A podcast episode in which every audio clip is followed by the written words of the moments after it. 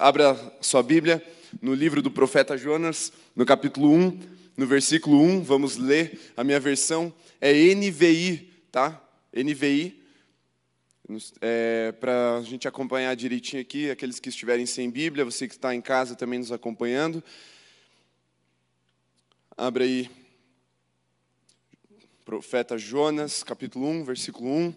Está escrito: A palavra do Senhor veio a Jonas, filho de Amitai, com esta ordem: Vá depressa à grande cidade de Nínive e pregue contra ela, porque sua maldade subiu até a minha presença.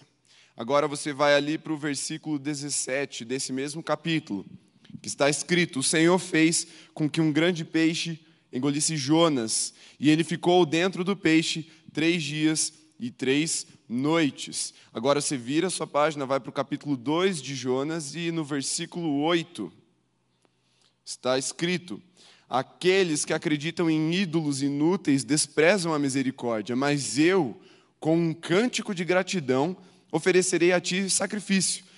Os, o que eu prometi cumprirei totalmente. A salvação vem do Senhor.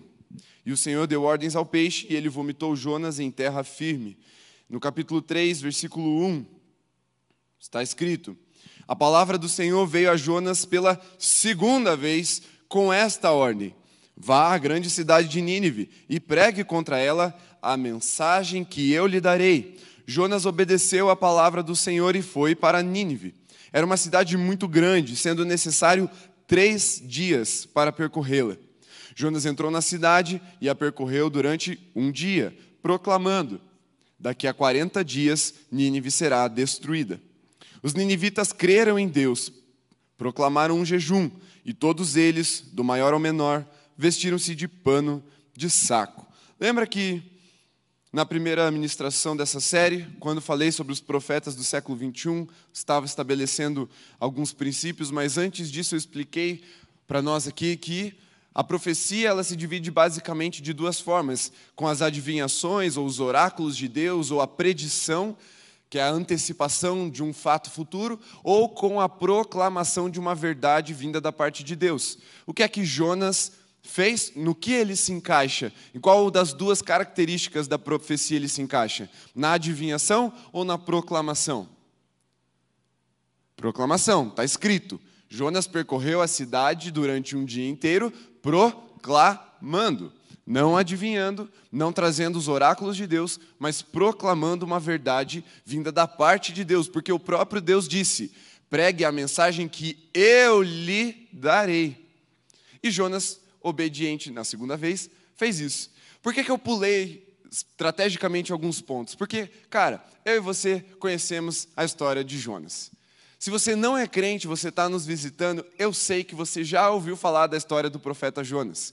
Se você que está nos assistindo por acidente, chegou nesse link aí agora e nunca, nunca pisou numa igreja evangélica, e eu falar para você de Jonas, você sabe que eu estou falando do profeta que foi engolido por um grande peixe. Todo mundo sabe quem é o profeta Jonas.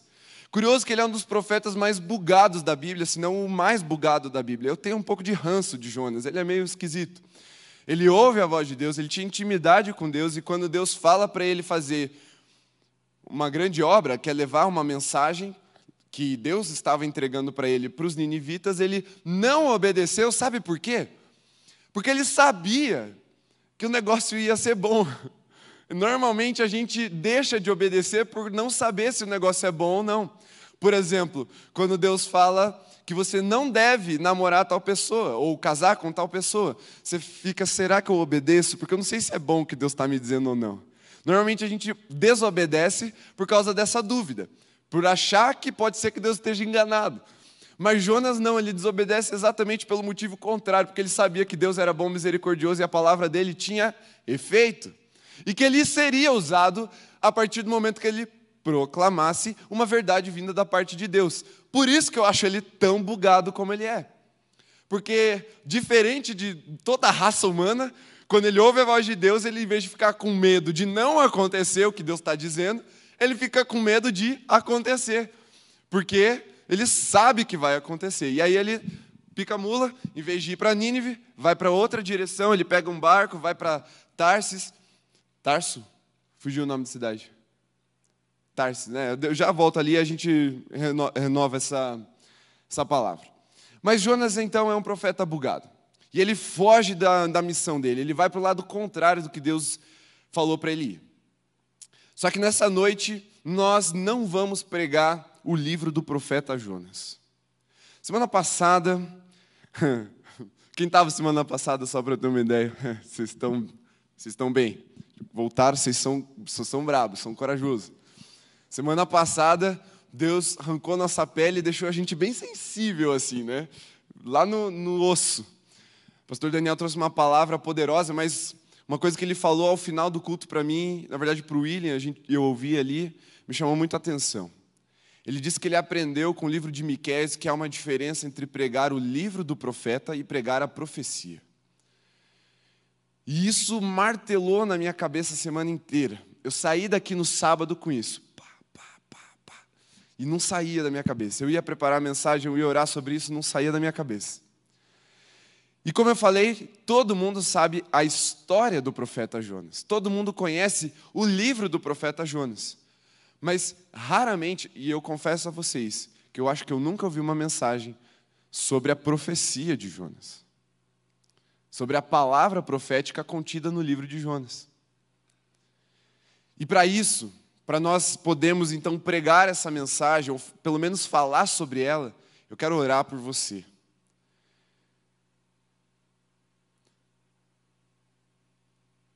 Eu preciso orar por você. Porque Deus tem nos esmagado nesse tempo. Deus tem nos triturado. Isso é bom. Feche seus olhos, baixe sua cabeça por um instante. Tente esquecer um pouquinho a sua rotina ou o que você vai fazer depois do culto. Volte-se totalmente para o seu Senhor agora. E a minha oração ela é baseada em três palavras proféticas que foram liberadas nessa tarde durante o no nosso tempo de intercessão pela sua vida.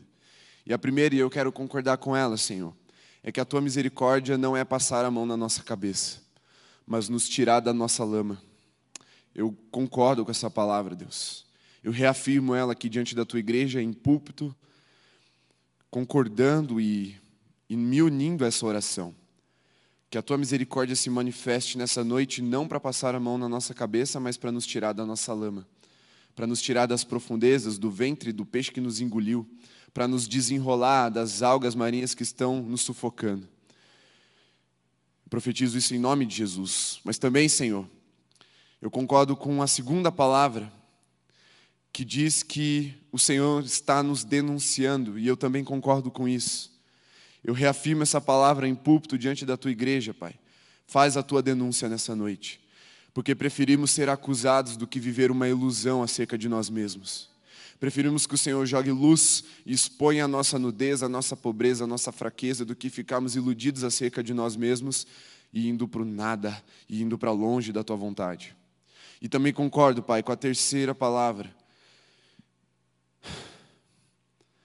que nós, como igreja, como filhos do Senhor, que a gente saia daqui com os bolsos vazios das nossas desculpas, porque temos nos desculpado demais e reagido de menos. Temos ressentido demais e perdoado de menos. Temos encontrado motivos para desobedecer e não temos te amado o suficiente para te obedecer.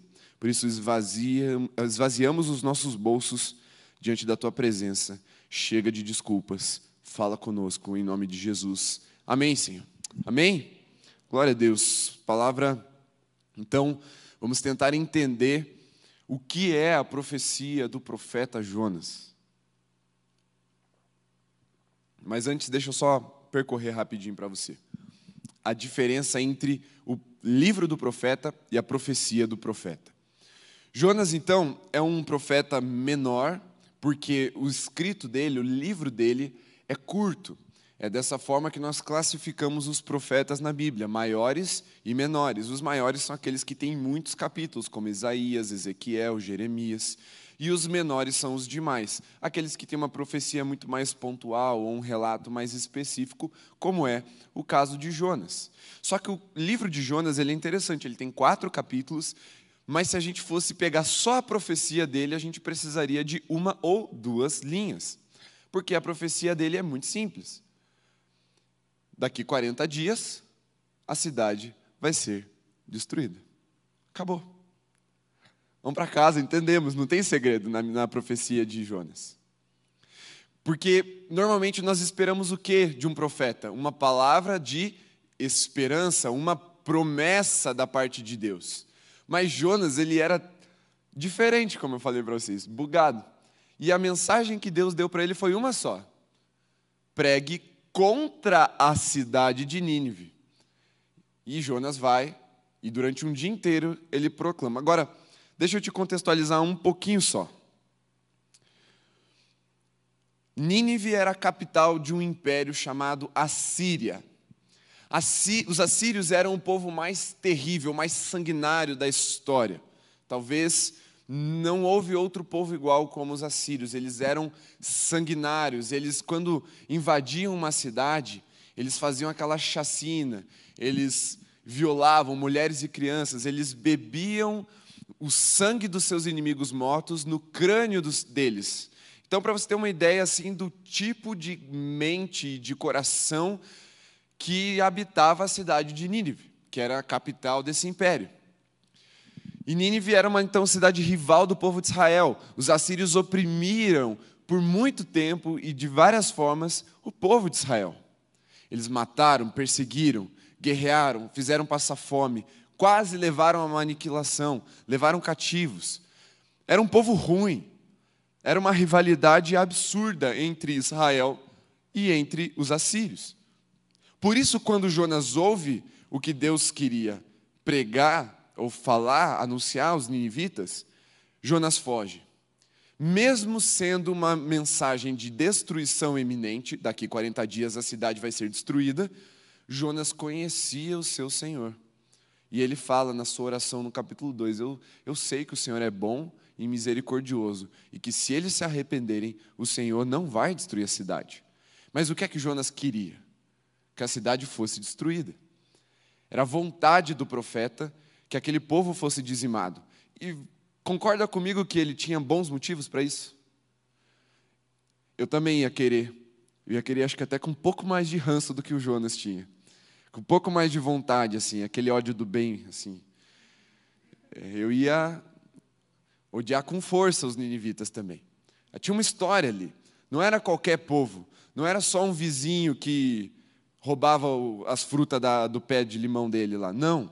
Era um vizinho sanguinário, era um povo opressor, maligno na sua essência, nas suas raízes. E Jonas sabia disso. E ele deixou o coração dele falar mais alto, e o que, que ele faz? Ele foge. E ao fugir, ele compra passagem para uma cidade na direção contrária de Nínive, e quando ele está indo embora, Deus manda uma tempestade. O barco quase afunda quando os marinheiros começam a lançar sortes para ver de quem que era a culpa. E aí saiu sobre Jonas. E eles falaram: Cara, que Deus que você serve e o que, que você fez contra seu Deus? Porque a gente vai morrer. Aí ele falou assim: eu, eu sirvo Deus Altíssimo, Deus verdadeiro, Deus de Israel, e assim, eu estou fugindo porque ele me mandou ir para outro lugar. Aí eles, então o que, que a gente tem que fazer para parar essa tempestade? Me joga no mar, Jonas disse. E aí eles falam: não, não, peraí, eu não vou jogar um inocente no mar. Aí eles tentam de toda forma remar de novo para a margem, mas a, a tempestade não deixa. E aí eles falam assim: Deus, ó, a gente tentou. Então esse sangue inocente não está nas nossas mãos. Aí eles jogaram Jonas do barco e a tempestade parou. Aquele povo dá certos indícios de que dentro da cultura deles ali eles se arrependeram porque ofereceram sacrifício de gratidão por Deus ter livrado eles da morte na tempestade. E Jonas, então, como eu li no versículo 17, ele é engolido por um grande peixe. E esse versículo já nos diz que ele ficou ali três dias e três noites. E no capítulo 2, Jonas faz uma oração. E essa oração mexeu um pouco comigo. Mexeu bastante, na verdade. Porque a primeira coisa que eu aprendi com Jonas e com a história dele é que as nossas orações mais bonitas, as nossas orações mais devotadas, elas ocorrem quando estamos encarando o abismo, quando estamos no lugar mais profundo e mais amedrontador que podemos estar.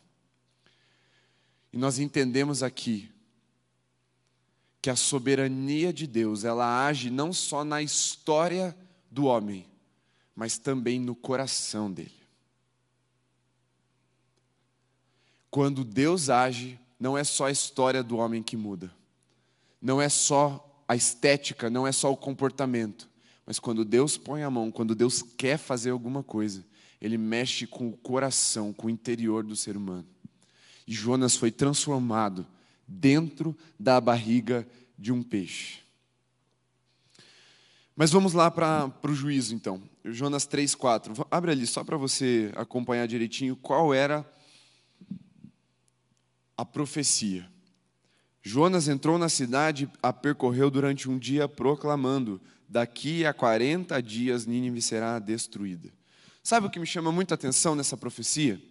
É que não tinha instrução, não havia uma sugestão do que fazer. Não havia uma promessa, como eu falei, como a maioria das palavras proféticas de juízo tinham. Jonas não estava entusiasmado para pregar para aquele povo. Ele estava obedecendo o seu Senhor, mas ele não estava nem um pouco empolgado com isso. E ele passa lá. Agora você imagina, você acha que Jonas chamou a galera, falou assim: ó, vamos, como disse o pastor Daniel, vou fazer um sorteio se vocês vierem aqui me ouvir e tal. Não, Jonas estava nem aí. Ele só queria obedecer da forma mais literal possível para ele poder ir embora logo. Porque ele sabia que Deus ia fazer alguma coisa diferente naquela cidade. Então imagina o quê? Que Jonas passou o quê? Resmungando essa proclamação. Ó, oh, daqui 40 dias vocês vão ser tudo destruídos, seus miseráveis. Aí ele ia passando pelas ruas e ficou um dia inteiro lá, vai ser destruído. Ah, 40 dias, ó. E você, morte para você, ó. 40 dias. Eu imagino que Jonas estava full pistola com aquele povo. E não havia entusiasmo, não havia sequer uma, uma sugestão. Olha, mas espera aí, se vocês se arrependerem, Deus é bom e misericordioso para não trazer o juízo. Não tinha isso. O profeta não adicionou um A, não ajustou nada na palavra que Deus tinha dado para ele.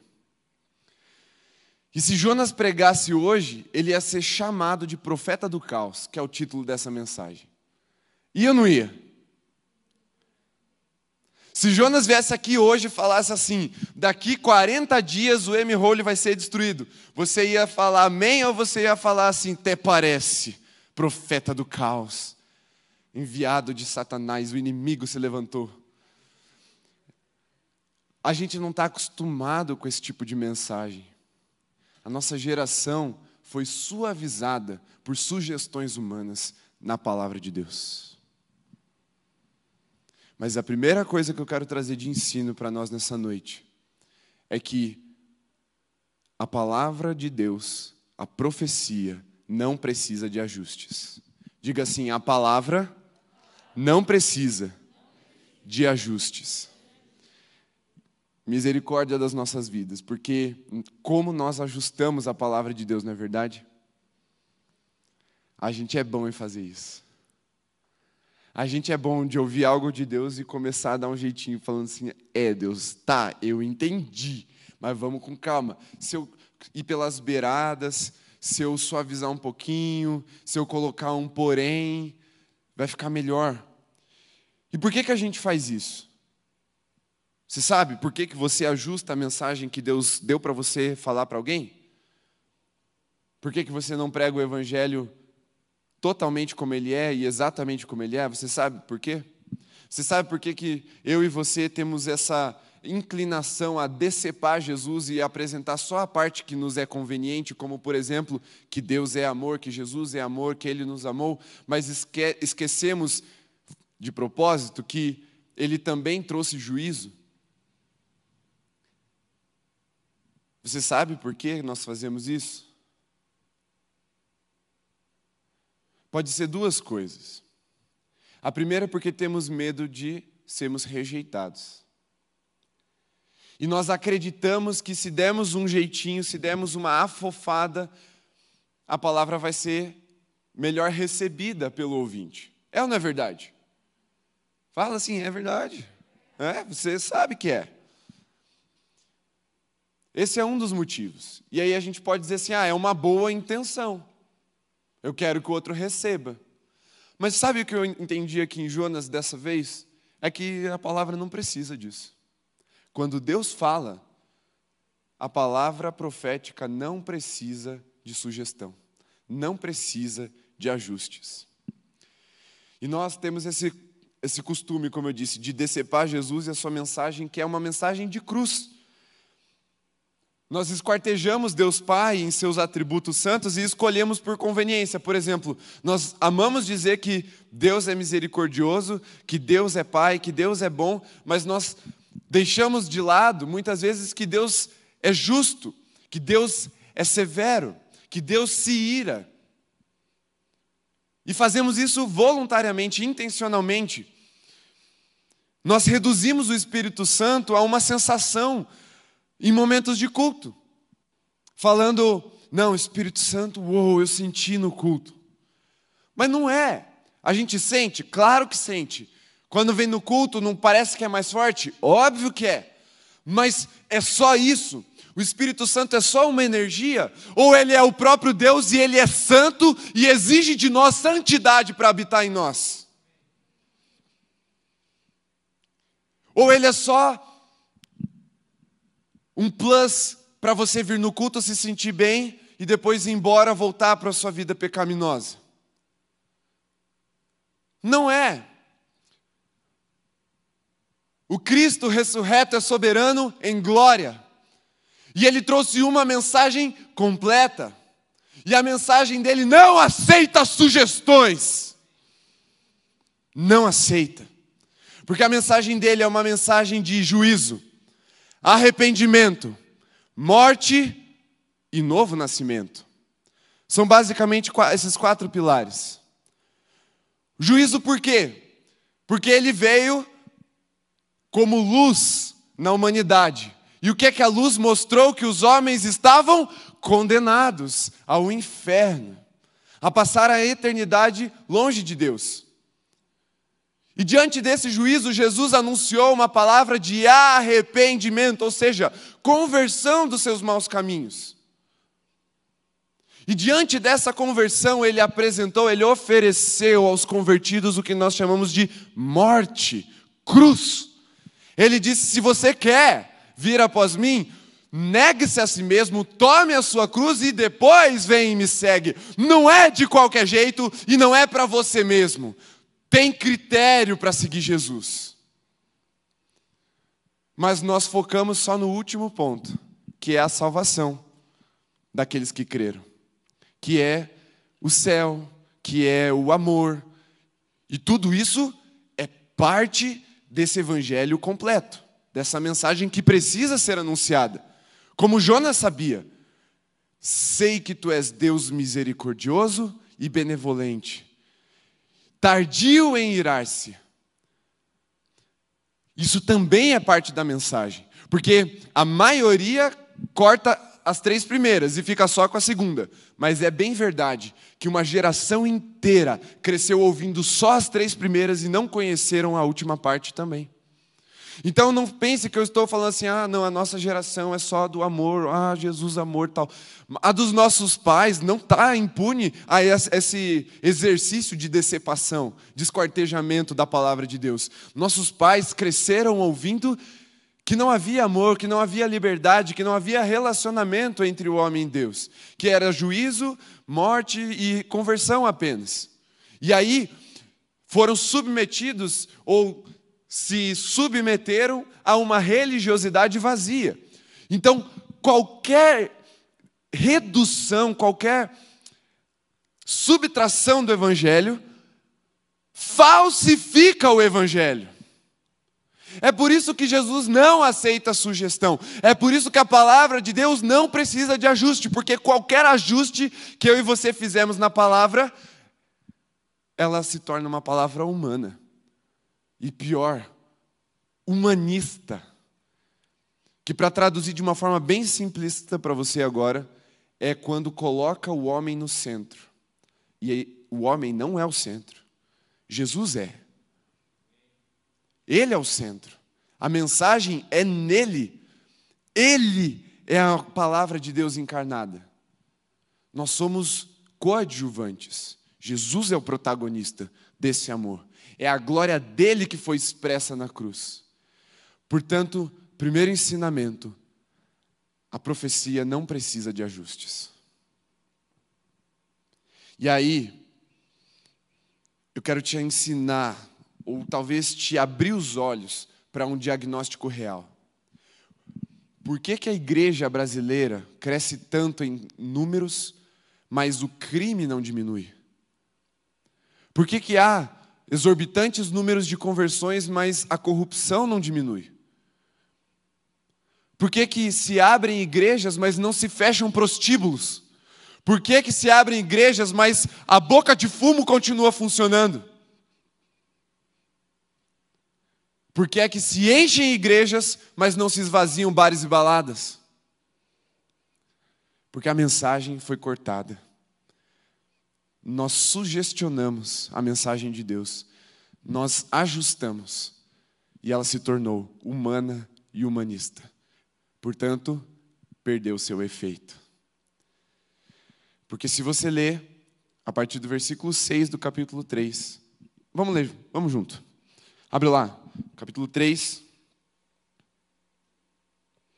versículo 6. Está escrito: Quando as notícias chegaram ao rei de Nínive, ele se levantou do trono, tirou o manto real, vestiu-se de pano de saco e sentou-se sobre cinza. Então fez uma proclamação em Nínive.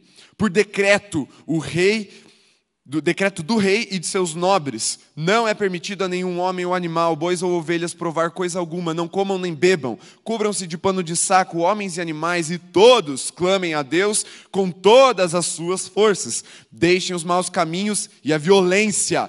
Talvez Deus se arrependa e abandone a sua ira e não sejamos destruídos. Versículo 10 tendo em vista o que eles fizeram e como abandonaram os seus maus caminhos, Deus se arrependeu e não destruiu os, os destruiu como tinha ameaçado.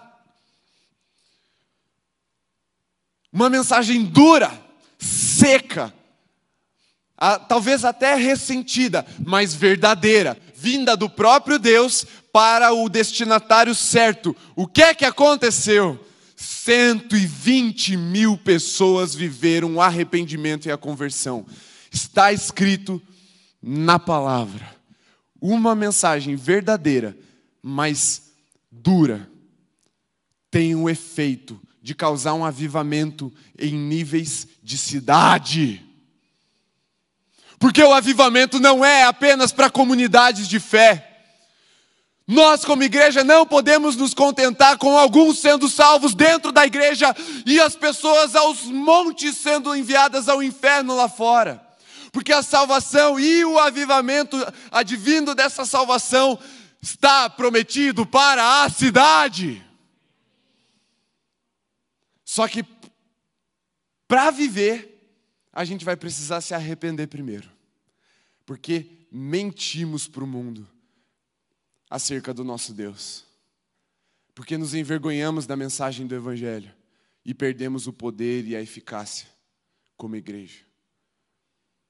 Porque se fôssemos fiéis à palavra que ele nos entregou, Curitiba já estaria rendida a ele.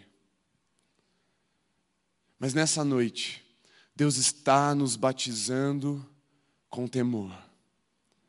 E não ousaremos mais decepar, subtrair ou adicionar nada que não venha da boca de Deus, a palavra profética que Ele está escrevendo na nossa cidade através das nossas vidas. Misericórdia não é Deus passar a mão na nossa cabeça. Misericórdia é Ele nos tirar do nosso abismo, das entranhas do peixe que nos engoliu porque somos rebeldes, e nos colocar de volta na praia da nossa missão. E foi o que ele fez com Jonas. Só que para isso, a segunda coisa que eu quero trazer para nós nessa noite, a profecia precisou transformar o profeta. Porque quando ele saiu de Israel, ele estava querendo fugir. Ele estava com raiva, ressentido. Mas quando ele chegou lá, ele obedeceu. Alguma coisa aconteceu em Jonas. Como eu falei, Jonas tinha motivos para odiar os ninivitas. Jonas não queria pregar, pois conhecia a misericórdia de Deus.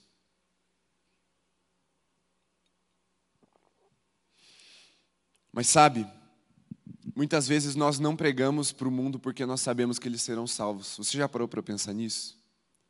Que talvez aquele miserável que passou a vida inteira na libertinagem, pegando todas, bebendo todas, se drogando, vai ser alcançado pelo amor de Jesus ele vai para o mesmo céu que você que viveu a vida inteira na igreja? Talvez você só não queira ser vizinho de um tatuado. Talvez você só não queira ser vizinho de um cara, de um traficante, de um ex-traficante, no caso, né? Precisa ser isso, senão não vai. De um ex-mentiroso, de um ex qualquer coisa. Porque Jonas não queria. Feche seus olhos por um instante.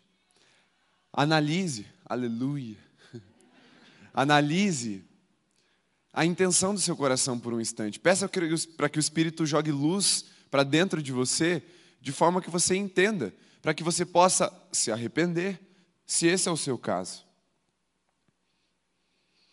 Agora, abra os seus olhos mais uma vez. Quando nós pregamos a palavra verdadeira, não é sempre que as pessoas vão se converter. Eu não nego isso. Eu não vou te iludir. Mas se as pessoas quiserem, por decisão delas, continuarem no caminho em direção ao inferno, que seja por cima da nossa pregação e por cima das nossas vidas. Porque, como diz Spurgeon, eles podem até ir, mas eles vão por cima de mim, porque eu vou me colocar entre eles e o destino infernal que eles têm, porque eu vou pregar. Spurgeon é chamado de o príncipe dos pregadores Pregou mais de 10 mil mensagens durante a sua vida. E ele tinha uma mensagem dura, mas uma mensagem verdadeira, que impactou toda a geração dele e nos impacta até hoje. Muito das nossas influências como batistas se dá às pregações de Spurgeon. Mas porque ele foi duro e verdadeiro. Porque ele decidiu pregar o evangelho completo como Deus nos apresentou em Jesus. Por isso, precisamos ser transformados por essa profecia. Jonas foi engolido pelo peixe e transformado por essa experiência. Antes ele tinha uma palavra, depois a palavra tinha ele. Essa é a chave. Enquanto a palavra não nos engolir, teremos pouco efeito. Enquanto ela ainda for um discurso que nasce na nossa mente e sai dos, dos nossos lábios, teremos pouco efeito. As pessoas não vão nos dar ouvidos, elas não vão se converter ao nosso redor. Mas, se ela nos engolir e nos dar uma nova forma, nos transformar de dentro para fora, se formos a expressão dessa palavra, se o nosso testemunho for condizente, se a nossa vida mostrar que a gente não é desse mundo, aí as pessoas vão se converter. Porque alguns estudiosos dizem que Jonas saiu do peixe bem diferente de como ele entrou fisicamente. Não está escrito, nós não podemos afirmar, mas é possível que Jonas tenha saído sem os seus cabelos e seus pelos corporais, por ter ficado três dias e três noites no ácido ali no estômago do peixe. A gente sabe que ele ficou no estômago e não na, não na língua, não na boca do peixe, porque ele estava enrolado em algas, ou seja, na oração dele ele fala que ele estava ali no meio daquele fedor. Então ele possivelmente estava sofrendo alterações físicas, e quando ele foi vomitado naquela praia, ele já não era mais o mesmo que saiu daquele barco. Ele tinha sido transformado totalmente. Porque não era um discurso mais, agora ele tinha sido totalmente revestido por essa palavra. E quando ele começou a falar, as pessoas começaram a prestar atenção nele. Você já parou para pensar que se um cara, parecendo um ET, aparecesse aqui e começasse a falar, todo mundo ia prestar atenção no que ele está falando? E eu não ia. Eu nem pareço um ET e você presta atenção, imagine se um cara aparecesse. Quando a palavra de Deus toma forma nas nossas vidas, nos dá uma nova forma de vida, as pessoas começam a reconhecer que nós não somos desse mundo e elas passam a nos dar ouvidos. É assim que a mensagem ganha efeito, é assim que a mensagem ganha poder. É quando somos totalmente envolvidos por ela. Lá em Atos, quando alguns mágicos, alguns feiticeiros quiseram imitar Paulo e os apóstolos, eles tentaram pregar no nome de Jesus que Paulo prega, porque, e era só um discurso. O que, que aconteceu com eles? Eles foram espancados por homens endemoniados, porque não tinha valor nenhum, não tinha efeito. O que dava efeito a Paulo, e o próprio demônio testemunha em relação a isso nessa passagem, é que eu conheço Jesus que você está falando, eu conheço o Paulo que você está falando, mas eu não te conheço. Você não é ninguém no mundo espiritual. A diferença é que Paulo era a mensagem viva do Evangelho. Porque ele carregava no seu corpo as marcas da pregação desse Evangelho. Era tão nítido de ver em Paulo, como foi em Jonas, que não era algo normal, não era algo desse mundo, mas como vamos convencer o mundo de que somos enviados de Deus, o Criador dos céus e da terra, se a nossa vida é igual a de todo mundo? A resposta é simples: não vamos, porque não dá. Não dá. Ou somos totalmente envolvidos pelo Evangelho e a nossa vida é transformada, ou não somos. Não há um meio termo, não há um ajuste, não há uma sugestão.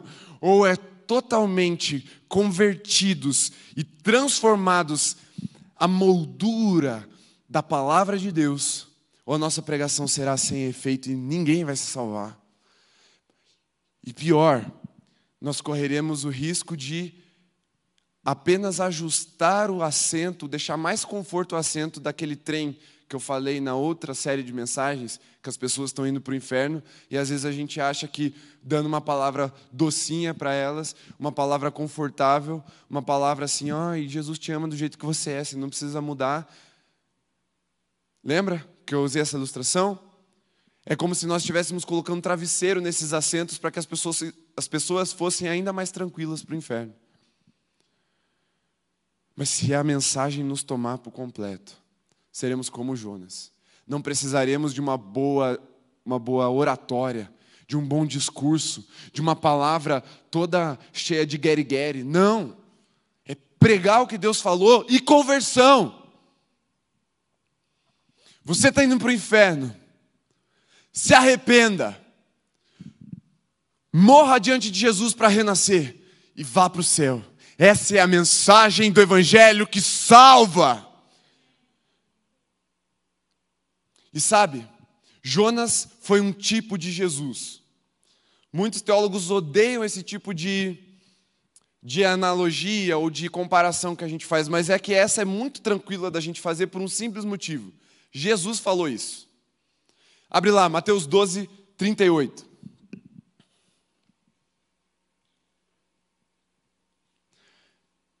Evangelho de Mateus, capítulo 12, versículo 38. Está escrito: Então alguns dos fariseus e mestres da lei lhe disseram: Mestre, queremos ver um sinal milagroso feito por ti. Ele respondeu: Uma geração perversa e adúltera pede um sinal milagroso. Ugh. Mas um sinal, nenhum sinal será dado, exceto o sinal do profeta Jonas. Pois assim como Jonas esteve três dias e três noites no ventre de um grande peixe, Assim o filho do homem ficará três dias e três noites no coração da terra. Os homens de Nínive se levantarão no juízo com esta geração e a condenarão, pois se arrependeram com a pregação de Jonas. E agora está aqui o que é maior do que Jonas. Aleluia. Terceira coisa, a nossa transformação como um sinal de Jesus.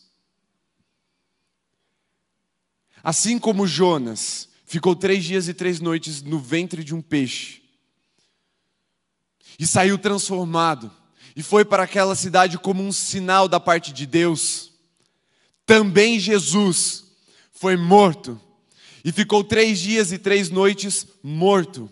Mas ao final do terceiro dia ressuscitou. E ele é o único sinal que a geração precisa para se converter. Porque aquela geração de mestres e, e fariseus, homens da lei, queria era o que? Um sinal para que eles pudessem crer.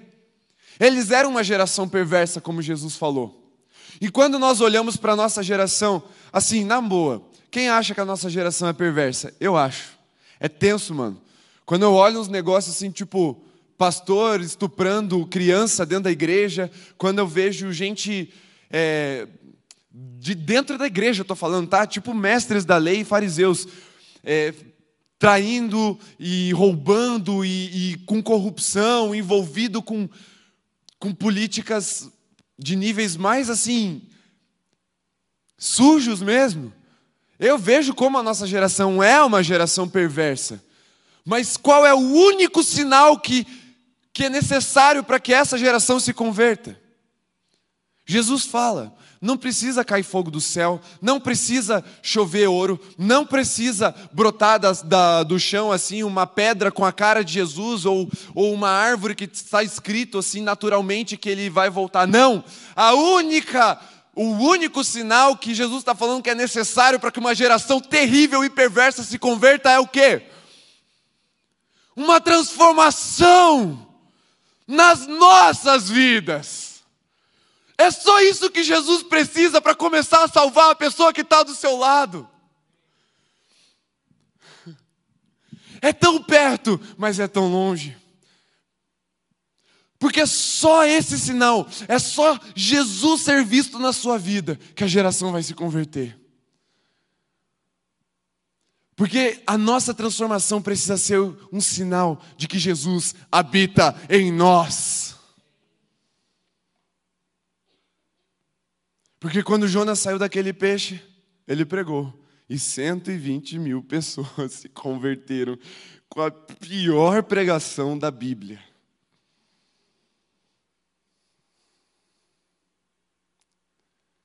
Vocês estão entendendo qual que é o segredo aqui?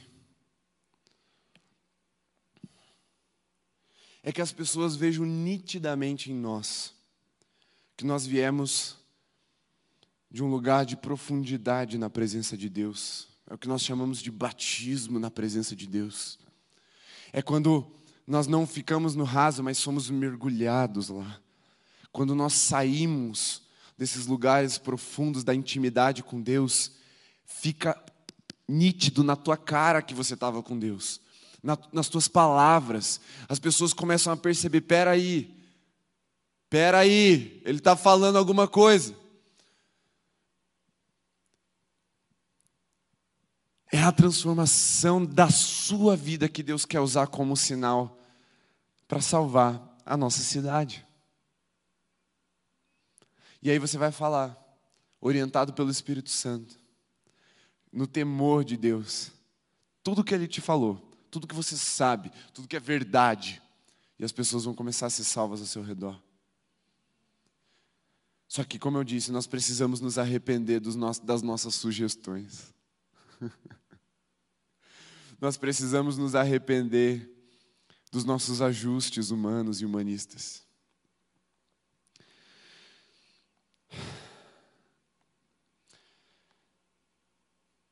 Se eu falasse para vocês que daqui 40 dias nós fôssemos, nós seríamos destruídos, nós, eu seria taxado do que mesmo?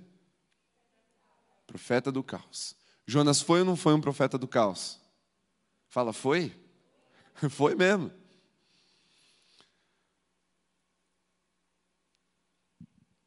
Nós nos preocupamos muito com o nosso conteúdo, mas para a gente fechar essa noite, o que Deus está nos provando com a história do profeta Jonas e principalmente com a profecia do, do profeta Jonas, é que o que importa é a fonte e a finalidade. o fato dele ter pregado o que ele pregou, ter gerado efeito, se dá única e exclusivamente ao fato de que a fonte foi a boca de Deus. E a finalidade era para a salvação de um povo. Esse povo foi salvo de uma forma muito especial, porque não havia lei e eles não receberam a revelação específica de Deus como o povo de Israel. Mas Jesus está afirmando ali em Mateus 12 que essa geração de Nínive vai se levantar para julgar Israel, porque se converteram dos seus maus caminhos. Você já imaginou se você fizesse parte dessa geração perversa de crentes mestres da lei, que será julgada por aqueles que estão no mundo, mas ouviram uma palavra dura e se arrependeram? Mas essa noite Deus está te chamando para ser a voz dele. Para se tornar, se necessário, porque nem sempre será, um profeta do caos não porque você vai adivinhar que vai vir um caos, mas porque você vai proclamar: está um caos. Você vai mostrar para essa geração que eles habitam em trevas, mas que há a luz. E a luz dos homens é Jesus encarnado. Hoje, ressurreto, sentado ao lado do Pai, habitando em glória, mas que pisa na terra através da sua igreja. Está presente conosco pelo seu Espírito Santo. Talvez Deus esteja querendo livrar o teu coração do medo e colocar um pouquinho de profeta de causa em você nessa noite. Você tem coragem? Você quer ser batizado no temor de Deus de tal forma quando Deus te mandar, você vai obedecer? Você quer ser moldado, forjado, tomar a forma da palavra de Deus, de modo que quando as pessoas te ouvirem, elas se convertam? Uma palavra de caos que gera ordem. A denúncia nos livra da ilusão. E um dos grandes males da nossa geração é a ilusão. Nós preferimos esconder a verdade com palavras cordiais, com uma, um tipo de educação estética, mas continuar nos odiando e nos repelindo no coração.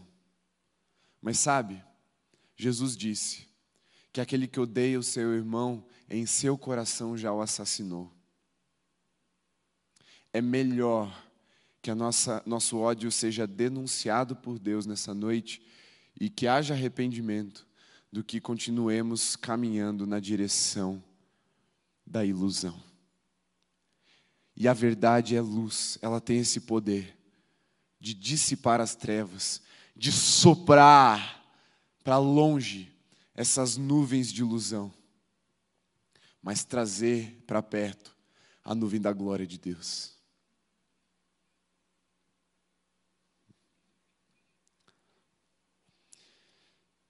O que importa é a fonte e a finalidade, a origem e o propósito, o início e o fim, o Alfa e o Ômega. Você sabe de quem eu estou falando. O que importa é Jesus encarnado na sua igreja. Fique em pé. Feche seus olhos por um instante. Se você se encontra nesse caminho de perdição e precisa ser salvo, eu quero te apresentar Jesus, que veio ao mundo para que todo aquele que nele crê não morra, mas tenha vida eterna, que veio ao mundo se manifestar como luz dos homens para que não habitássemos mais em trevas, que veio ao mundo como oferta de um Pai amoroso, em favor de uma humanidade perdida e órfã. Eu quero te dizer que nessa noite há um Pai pronto para te receber, para te acolher, mas para isso é necessário arrependimento. E aí eu quero te desafiar a se arrepender nessa noite e ser acolhido por Jesus, mas precisa de arrependimento. Arrependimento não é o choro, arrependimento não é um sentimento, arrependimento é a segunda-feira diferente. Aqui você não vai necessariamente mostrar ou provar o seu arrependimento para Deus. Aqui você vai votar o seu, o seu arrependimento a Deus, como Jonas fez. Jonas 2. Eu vou abrir para ler para você o que ele falou no final ali.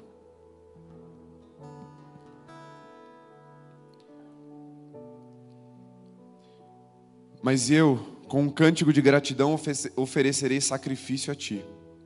O que eu prometi, cumprirei totalmente. A salvação vem do Senhor. Por que, que você precisa de arrependimento nessa noite? É simples. É porque você já disse tanta coisa para Deus e não cumpriu. Se ajoelhe no seu lugar se essa é a sua situação. E clame por perdão. Ofereça a Ele uma oferta de oração. Não é um sacrifício como antigamente, porque o sacrifício pleno é o Cristo no altar. Mas quantas vezes votamos coisas a Deus, quantas vezes nos prostramos nesse altar e mentimos deliberadamente para o nosso Senhor, cuspimos na Sua face, porque prometemos e não cumprimos. Sabe pelo que você tem que orar agora? Pela sua segunda-feira. Porque segunda que você vai mostrar que você vai cumprir o que você prometeu. É segunda que você vai se achegar a Deus falando: Deus, eu estou aqui na tua presença, fala comigo. É segunda que você vai abandonar o seu pecado de rotina, que ele é interrompido todo final de semana porque tem culto mas volta na segunda. Mas é lá, é depois que vira a agenda da igreja, é quando é você e Deus que importa. E eu vou orar para que haja um batismo de arrependimento nessa noite, um batismo de temor.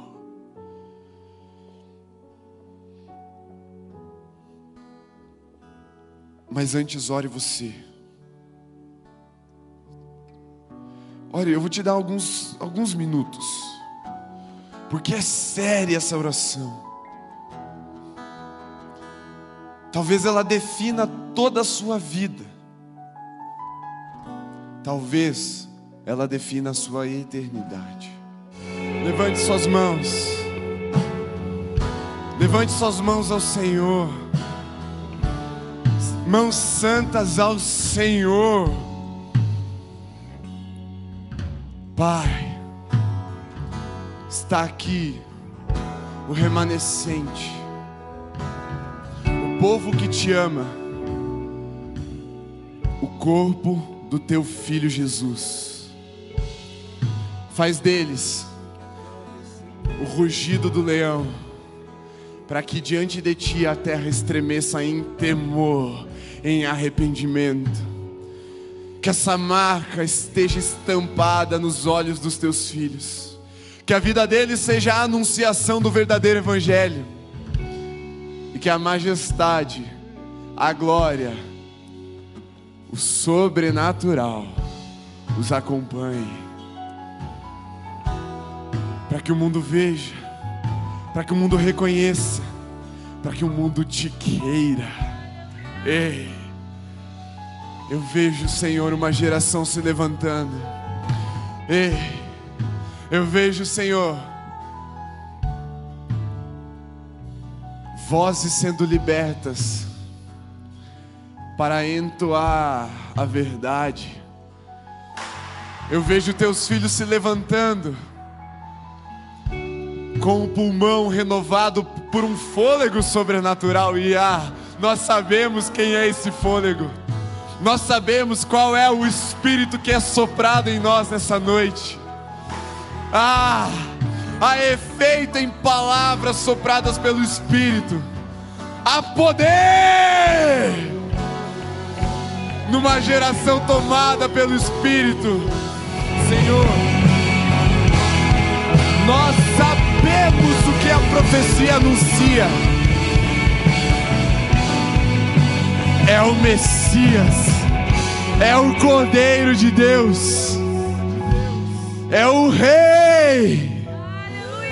Então nós sabemos o que uma geração profética anuncia quando se levanta. que sugere tremor no mundo, porque o Senhor virá.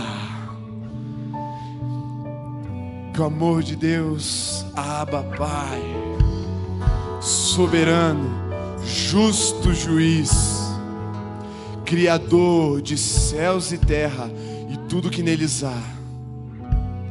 Que a graça de Jesus, Senhor, o Cristo, Messias escolhido, o Verbo vivo encarnado, o Rei dos Reis e Senhor dos Senhores. Que o consolo, mas também o sopro do Espírito, o Santo, o fôlego da vida, seja sobre você sobre a sua casa e sua família, sobre toda a igreja de Jesus reunida em lares e espalhada por toda a terra, hoje e sempre. Amém.